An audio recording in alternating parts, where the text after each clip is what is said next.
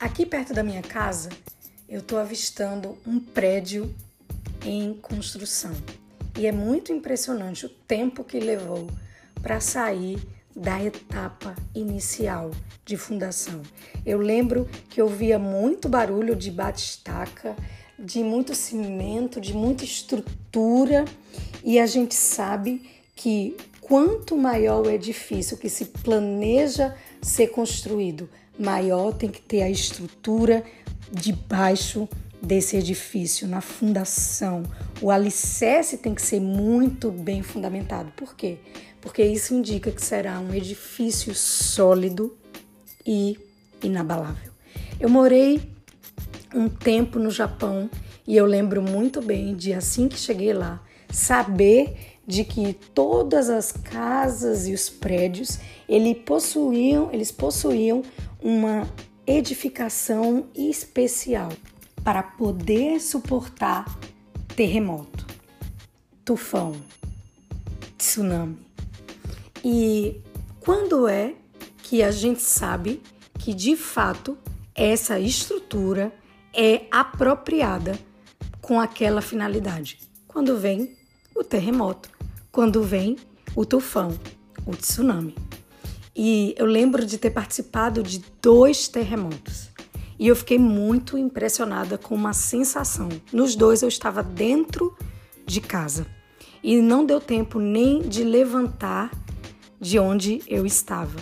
E eu percebi que estava acontecendo um terremoto porque de fato balançou um pouco a estrutura e fez barulho porque havia uma porta de um guarda-roupa aberta.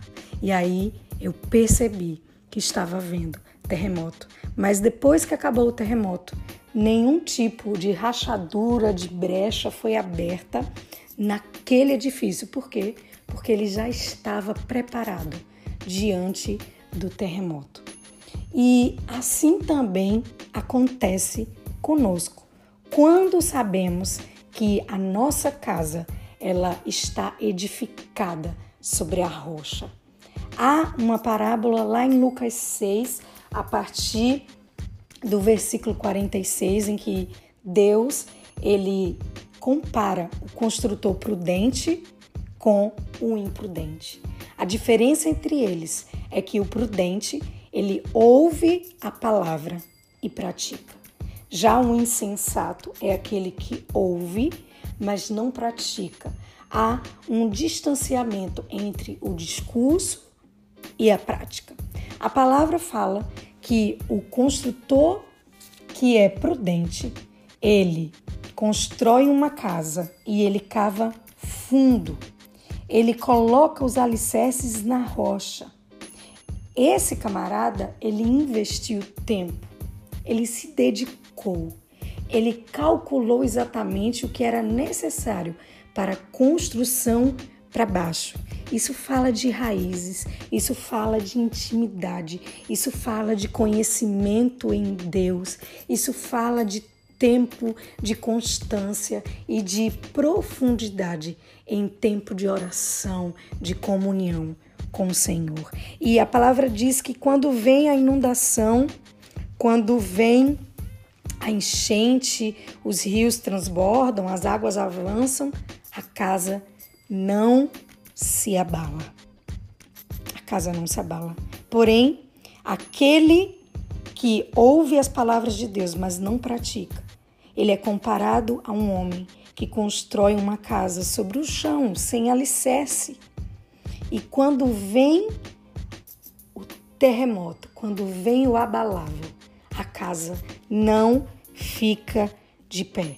A destruição é completa. E aí, nesse momento de isolamento de Covid-19, é exatamente o tempo oportuno para que a gente possa avaliar em que tipo de estrutura a nossa casa tem sido edificada.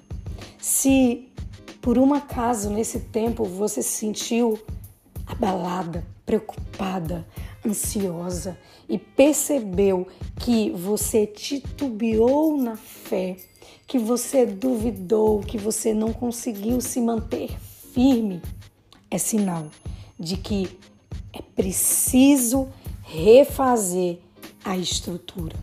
É preciso ter uma intervenção na estrutura, um reforço de cimento e de alicerce para que a tua casa não caia. E isso você precisa construir. É uma atitude sua. Você precisa entrar no seu quarto, você precisa buscar o Senhor, você precisa conhecer a palavra de Deus, você precisa ler.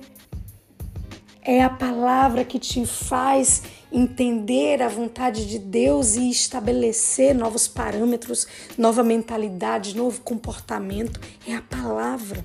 Aproveite esse tempo de terremoto para alinhar aquilo que você ouve com aquilo que você pratica. É hora do alinhamento do discurso com a prática, para que a sua construção seja inabalável.